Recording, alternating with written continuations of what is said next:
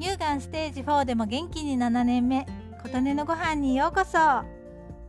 皆さんは YouTube は見ますか？私は数年前からめっちゃハマってしまいましてちょっと中毒気味なので控えようと心がけているのですが可愛いワンちゃんの動画とか癒されるんですよね。そんな中最近気に入っているのがおうちごっこというチャンネルです。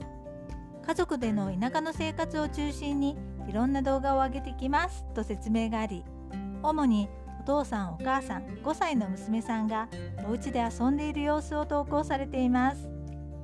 私が好きなのは家でジェットコースターする家族や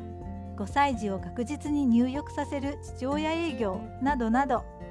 お父さんがとにかく全力で娘さんと遊んでいるのが印象的で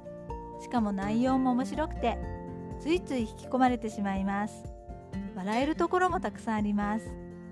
お父さんが全力で遊んでくれるので娘さんの想像力もどんどん育っていっているのがわかります。何より家族みんなが笑っているのがいいなぁと思うんです。こんな風にお父さんに全力で遊んでもらった記憶って娘さんには一生の宝物になると思うんですよね。